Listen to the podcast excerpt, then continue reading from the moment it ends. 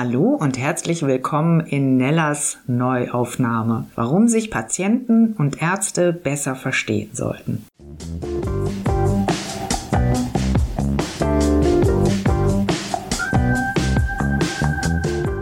In der zweiten Folge geht es unter anderem um Guatemala, subjektive Krankheitskonzepte und gute Ärzte. Mein heutiger Interviewgast ist ebenfalls ein echter Wunschkandidat, genauer gesagt eine Wunschkandidatin. Ich bin sehr happy, dass das geklappt hat, denn diesmal konnte ich mich nicht aufs Fahrrad schwingen, um das Interview mit ihr zu führen. Wieso? Ganz einfach. Sie hat nach 17 Jahren ihren Job an der Charité gekündigt und ist nach Guatemala ausgewandert. Dort hat sie ihren neuen Lebensmittelpunkt gefunden und das jetzt schon seit zwei Jahren. Warum das so gekommen ist, was der Auslöser für den großen Schritt und den großen Schnitt war, wird sie uns hoffentlich gleich verraten. Ich sage herzlich willkommen der Psychoonkologin Frau Dr. Martina Preisler. Und da wir uns bereits vorab für das Du entschieden haben, stelle ich gleich die erste Frage an dich, liebe Martina. Warum. Guatemala? War dir Berlin zu kühl? Erstmal vielen Dank für die Einladung zu dem Interview. Ähm, zu kühl war mir Berlin im Winter immer schon. Und da bin ich dann häufig schon auf Reisen gegangen. Und daher ist jetzt der Schritt nach Guatemala für mich jetzt auch nicht so von jetzt auf nachher, sondern ich habe schon viel von der Welt gesehen und schon viele, viele Länder bereist. Und Guatemala äh, bin ich zuerst in Kontakt gekommen, das ist bestimmt 30 Jahre her, ähm, noch länger. Ein Freund sehr guter Freund von mir ist viel gereist und der hat dann immer so schöne Dia-Shows im Anschluss gemacht. Und ähm, er war in vielen Ländern dieser Welt, aber Guatemala ist mir irgendwie hängen geblieben. Und vielleicht die bunten Farben von der Kleidung der, der Frauen hier und das Grün und die Berge und das Meer und ja, so war Guatemala immer so in meinem Hinterkopf, dass ich da irgendwann mal hin möchte. Es hat dann ziemlich lange gedauert und der Weg ging auch über Indien. Dort hatte ich nämlich in Goa in einem Yoga-Resort ähm, Doron Hanoch kennengelernt, der dann äh, über Facebook in Kontakt war als übliche Freunde. Dann hatte ich gesehen, ein paar Jahre später, dass er in Guatemala ein Yoga-Center aufbaut. Und dann dachte ich, oh wow, sehr cool. Jetzt kann ich so Yoga und Urlaub und Reisen mit dem Wunsch verbinden, dass ich ja eh schon immer mal nach Guatemala wollte. Und so bin ich im Februar 2018 mit einer Freundin nach Guatemala gereist und war dann hier in diesem Resort und war sofort in die Landschaft und die Natur ähm, verliebt. Und da dachte ich mir noch nicht, dass ich jetzt hierher ziehe. Ich hatte nur ein bisschen den Urlaub verlängert und ähm, als ich dann zurück in Deutschland war und ähm, mein Freund mich hier besuchen gekommen ist und der sagte, ja, es waren Volunteers hier im Center, die haben gesagt, du, wir geben dir Geld, bauen uns hier ein Haus hin und wir sind vielleicht die meiste Zeit des Jahres hier oder auch nicht und die, die restliche Zeit vermietest du es über Airbnb. Und dann dachte ich, wow, das ist meins, das will ich haben. ähm, es war auch noch nicht klar und dann hat sich das tatsächlich ganz, ganz schnell ähm, so entwickelt, dass ein kleines Häuschen für mich hier gebaut wurde auf dem Center ähm, Area und so bin ich dann mit, es kam noch da, dazu, dass ich auch so nicht fertig mit Berlin war, aber das Gefühl hatte, ja, vielleicht müsste es jetzt woanders hingehen. Und dann hatte ich noch ein Buch gelesen von Stephen Levine. Was würdest du tun, wenn du wüsstest, du hast noch ein Jahr zu leben? Und dann war mir klar, oh, möchte ich jetzt nicht in Berlin und nicht, damals hatte ich ja in der Charité gearbeitet, in der Charité verbringen. Und so kam das alles zusammen und dann hatte ich mir erst dann aber ähm, praktisch mit dem Wiedereinstellungsvertrag und meine Wohnung ein Jahr lang untervermietet, erstmal so als, ähm, schauen wir mal, als Sabbatical in der Hinsicht bin ich erstmal hierher gekommen. So. Deshalb Guatemala. Ja, diese Frage, was würdest du tun, wenn du noch ein Jahr zu leben hättest, ich kann von mir behaupten, dass mir das auch schon mal durch den Kopf gegangen ist. Auch schon vor der Krebsdiagnose. Und das, denke ich, kann auch viele der Zuhörer vielleicht ein bisschen nachempfinden, ähm, auch wenn das jetzt vielleicht ein anderer Kontext ist. Aber so dieses sich nochmal überlegen, was will ich eigentlich? Wo soll denn die Reise hingehen? Das, denke ich, ist ja sehr substanziell, ne? gerade in dieser in dieser fast Traumata-ähnlichen Phase. Ähm, jetzt kommen wir aber so ein bisschen auch mal zu deinem Beruf. Du bist ja Psychoonkologin. Und da mal die Frage, wie wichtig findest du, dass man psychoonkologische Begleitung bekommt?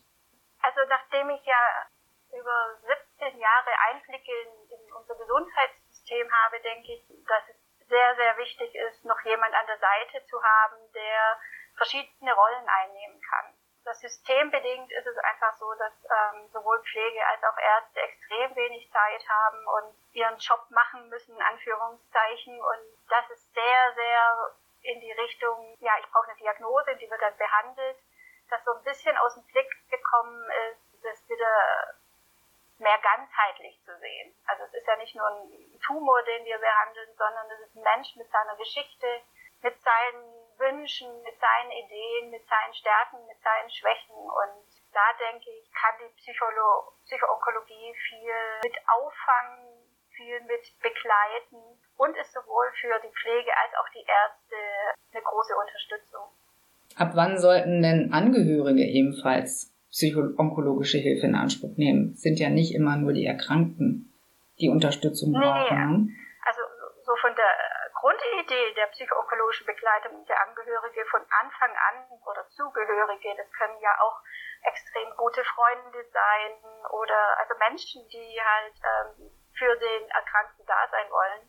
Vom Konzept der Psychoonkologie ist die Angehörigenbegleitung und Unterstützung von Anfang an vorgesehen. Ja, also wir bieten es auch immer an und ich denke, da ja nicht nur der Patient betroffen ist, sondern sein komplettes Umfeld. Es ist ja nicht so, dass man es isoliert betrachten kann, wenn jemand an Krebs erkrankt, denke ich, umso früher, umso besser. Das Kind muss nicht im Brunnen gefallen zu sein, das sage ich auch immer. Man kann präventiv viel machen, weil wenn man Dinge einordnen kann, wenn man weiß, weil ich kenne von den Angehörigen natürlich so die häufigste Frage, wie kann ich ihn am besten unterstützen? Oder was soll ich denn jetzt tun? Was kann ich denn machen? Und wenn man da eine gewisse Sicherheit erlangt oder auch so Ideen bekommt und sich da auch abgeholt fühlt, weil für die meisten ist es ja einfach Neuland. Selbst wenn es in der Familie schon mal eine Krebserkrankung war, war es vielleicht die Oma oder die Uroma und es war vielleicht weg, weil man selber ein bisschen klein und, und die Beziehung zu dem Erkrankten ist natürlich auch jedes Mal eine andere. So, daher ist man auch immer unterschiedlich involviert in das Ganze. Ja. ja, wie schaffst du es denn, Sprachlosigkeit zwischen Partnern aufzubrechen? Hast du einen Rat? Die Sprachlosigkeit jetzt komplett sehe ich nicht. Es ist meistens dann über die Krebserkrankung oder über dieses Wut besprechen, dass man die Ängste hat, dass der andere vielleicht sterben könnte. Ja. Und da ist meistens ein moderiertes Gespräch mit beiden oder erstmal vorher ein Einzelgespräch mit beiden, um zu hören, was die Ängste sind und dann zu ermutigen, aufeinander zuzugehen, damit beide nicht alleine bleiben mit ihren Ängsten. Ja, viele, viele Angehörige wollen ja den Erkrankten immer schützen und halten sich dann zurück und versuchen das mit sich selber auszumachen. Oder auch der Patient, die Patientin versucht natürlich extremst, die Angehörigen nicht mit solchen Gedanken zu belasten, dass sie auch Angst haben, dass es schiefgehen könnte. Und da dann Verständnis dafür zu schaffen, dass man besser zusammen mit seinen Ängsten ist und dass es auch nicht bedeutet, wenn man über die Angst spricht, dass diese dann eintritt, kann sehr viel an Sprachlosigkeit dann doch überwinden. Wie erreicht man äh, Erkrankte, die sich zurückziehen? Als Angehörige? Auch als, als Lieblingsmensch, als Partner, als jemand, der ihm nahesteht und helfen möchte und äh, merkt, ich komme gar nicht mehr an den anderen ran. Hm. Ja, das ist gar nicht so, so selten, dass das vorkommt auf eine Art und Weise ist es wichtig, das zu akzeptieren, dass jemand sich auch zurückzieht, weil nicht alle wollen immer reden und wollen, also es gibt einfach auch äh, so viele unterschiedliche Krankheitsverarbeitungsstrategien, die meistens nicht äh, bewusst gewählt sind, sondern unterbewusst geschehen. Dieses Zurückziehen auf eine gewisse Art und Weise auch zu akzeptieren und trotzdem da zu sein. Ja, immer wieder Unterstützung anzubieten oder einfach auch zu fragen, es ist okay für dich, wenn ich jetzt hier bei dir bin und einfach irgendwas lese. Also, weil viele haben auch so immer die, die Angst oder die fühlen sich überfordert, wenn sie das Gefühl haben, sie müssen den anderen entertainen, vor allem wenn sie jetzt in der Klinik liegen. Und ähm, in einer Paarbeziehung zum Beispiel Muster, die schon immer in Krisensituationen dann so waren, dass der eine sich zurückzieht und der andere nicht wieder im Rand ist, muss nicht Krebs sein. Ja.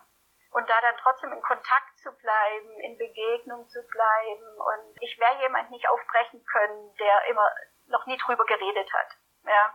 Und da ist halt dann eher so dran, wie kann ich trotzdem da sein? Und die Frage, was Angehörige ja oft stellen, ist, wie kann ich für ihn da sein, ist tatsächlich, man muss denjenigen fragen. Ja.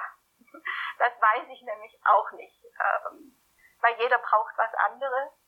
Und von dem her ist es ähm, wichtig, ganz konkret zu fragen. Wenn derjenige keine Idee hat, ist es auch ganz gut zu sagen, du, ich hatte mir überlegt, ist dir das angenehm oder sollen wir mal das machen oder soll ich mal das mitbringen? Also so Angebote machen, wo derjenige draus wählen kann. Weil manchmal weiß der Erkrankte einfach nicht, was er im Moment braucht. Ja, es ist so überfordernd oft die Situation.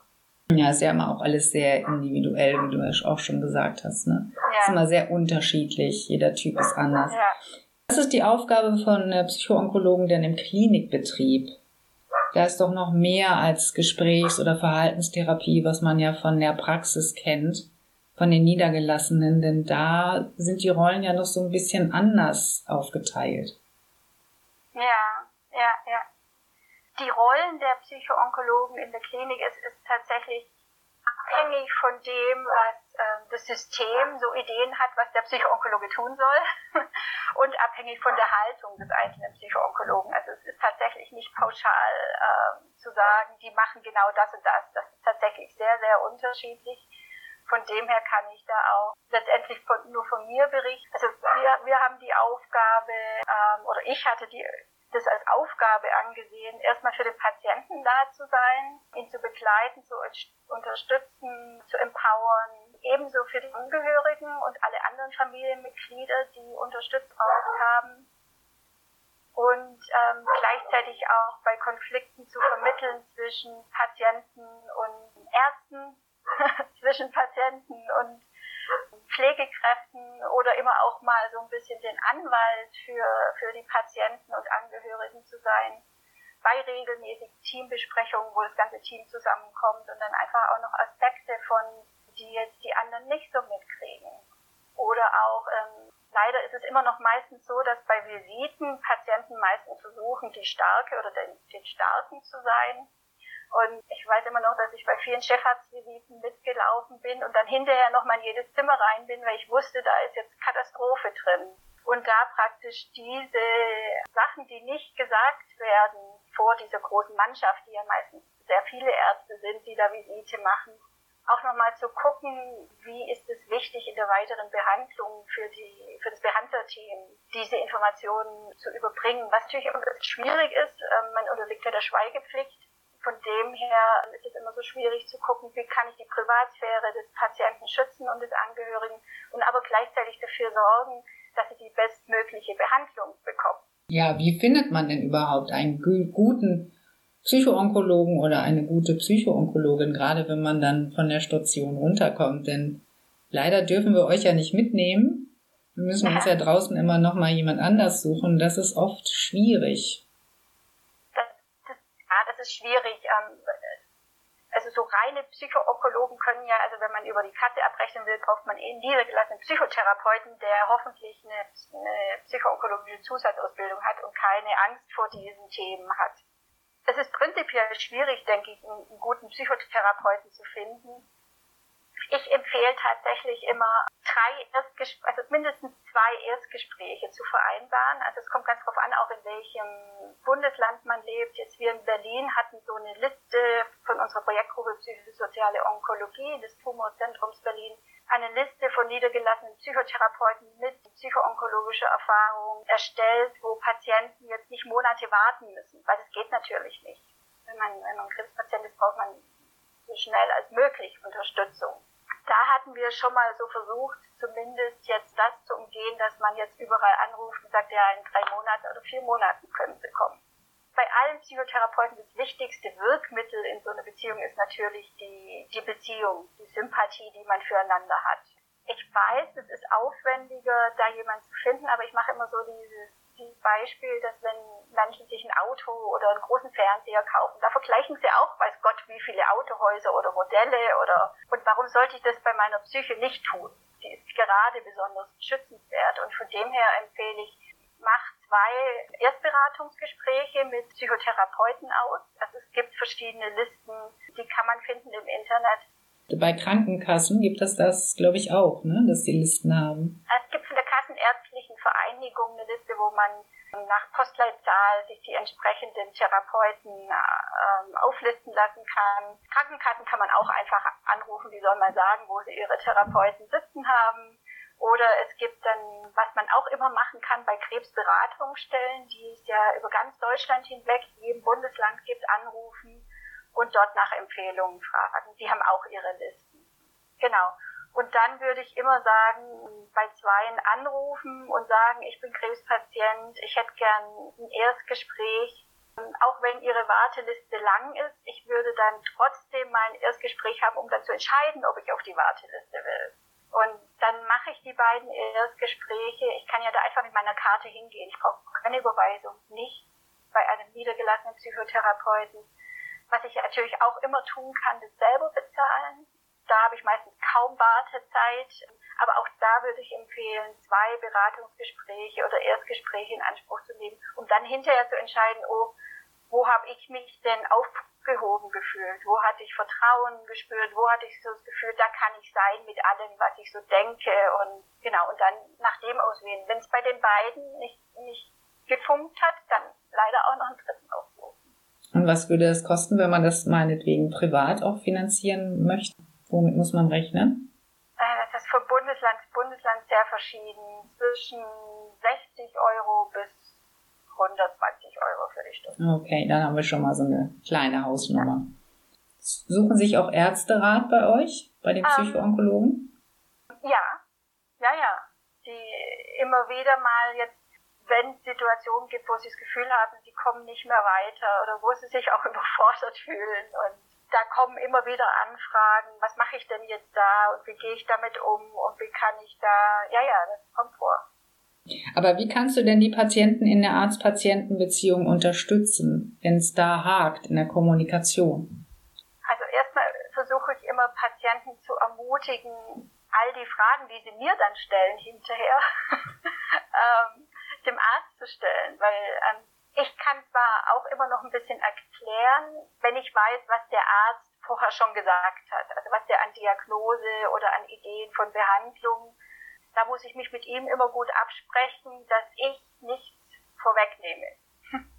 Beziehungsweise, weil das ist Aufgabe des Arztes, die Aufklärung. Das kann ich nicht tun, aber die Aufklärung zu verarbeiten und zu verstehen, das ist auf jeden Fall eine Aufgabe des Psychoonkologen. Ich versuche Patienten anzuleiten, sagen, machen Sie sich Notizzettel, schreiben Sie all die Fragen auf, weil die Fragen entstehen meistens, wenn die gerade zur Tür raus sind. Und diese aufzulisten und dann auch zu sagen, okay, fühlen sich Ihr Patienten auch unter Druck, wenn die Visite kommt, jetzt alles ganz, ganz schnell zu machen, nehmen Sie sich den Zettel und stellen Sie Ihre Fragen, weil es ist einfach sehr, sehr wichtig, dass Sie auch Vertrauen in die Behandlung haben, dass Sie da dahinter stehen können und auch in Kontakt natürlich mit, mit ihrem behandelnden Arzt sind. Und ich versuche zu ermuntern, auch ja, wenn man merkt, ähm, das geht so gar nicht mit, der, mit diesem Arzt, dann ähm, zu gucken, und das ist auch meistens was Psychoonkologen dann nochmal mit unterstützen können, in, zu gucken, mit welchem Arzt können sie denn am besten sprechen.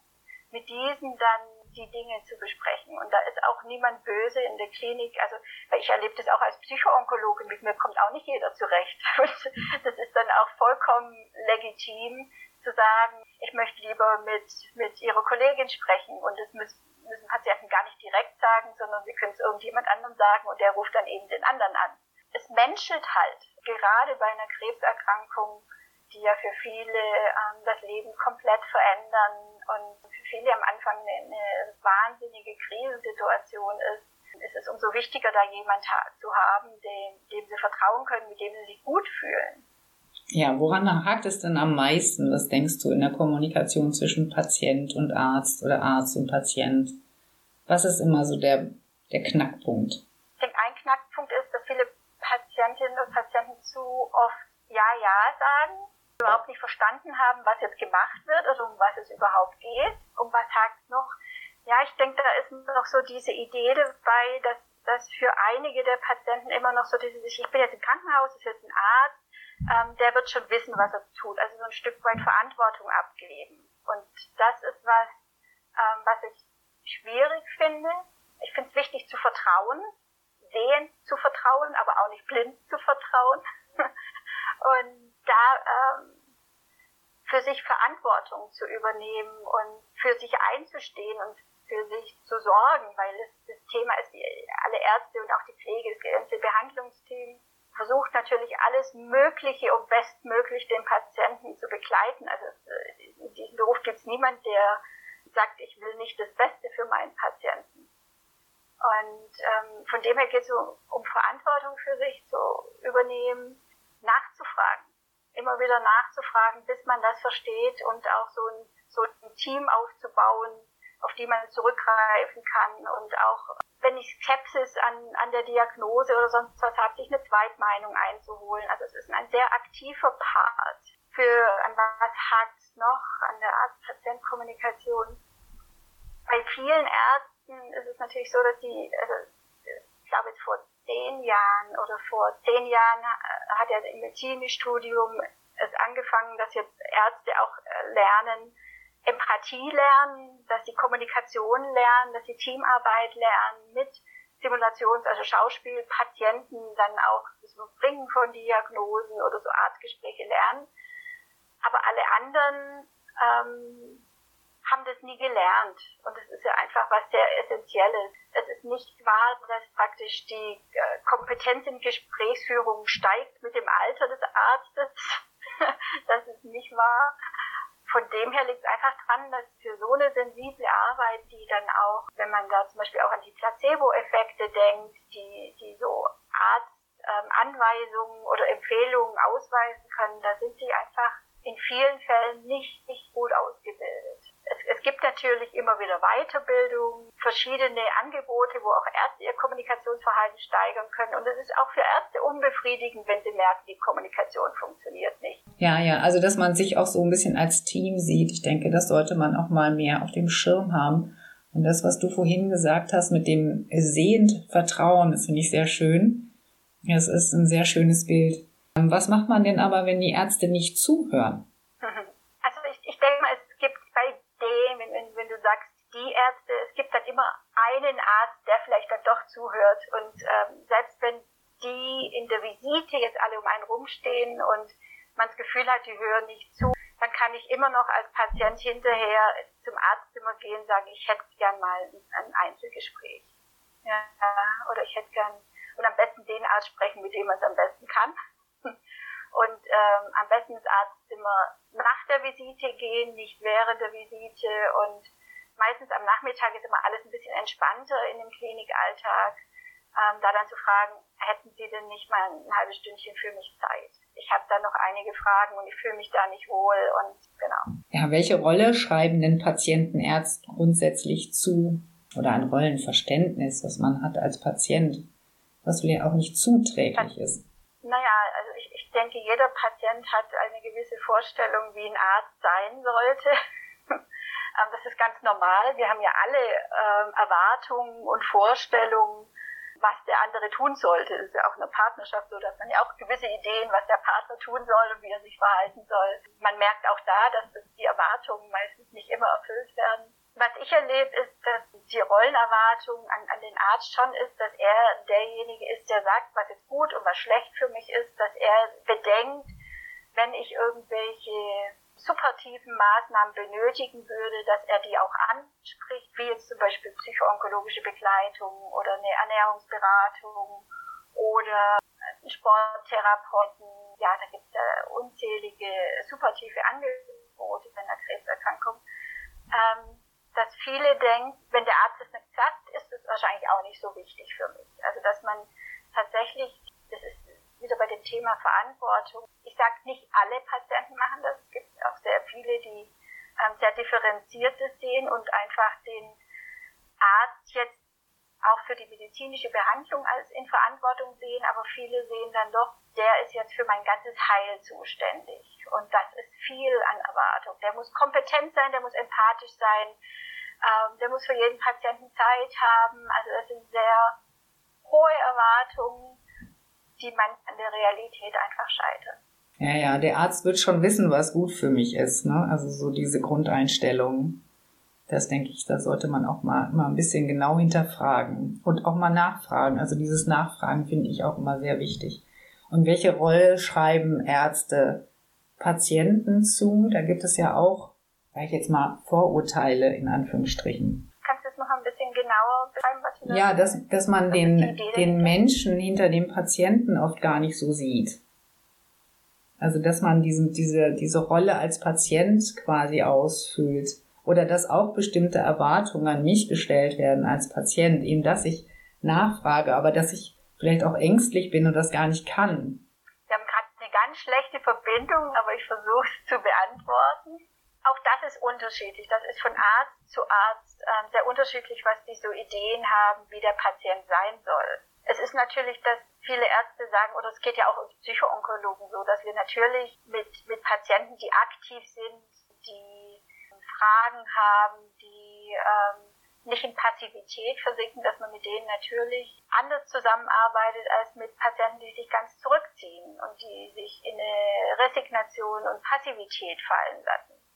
Ähm, die lassen wir natürlich nicht liegen, die versuchen wir natürlich auch zu motivieren, aber natürlich arbeitet man mit, mit jemandem, der motiviert ist, einfacher zusammen. Also ich würde es nicht pauschal, ich könnte die Frage jetzt nicht beantworten, was, was die Ärzte ähm, pauschal von ihren Patienten erwarten. Vielleicht schon, dass sie ihre äh, empfohlenen Therapien umsetzen, dass sie so die, die Verhaltensempfehlungen annehmen. Und für den einen oder anderen mag es vielleicht angenehmer sein, er hat einen Patienten, der leicht zu führen ist. Ähm, das heißt, der nicht so viele Fragen stellt und ähm, ja, aber das ist wirklich was, das ist, denke ich, sehr, sehr individuell. Was hältst du vom selbstbestimmten Patienten?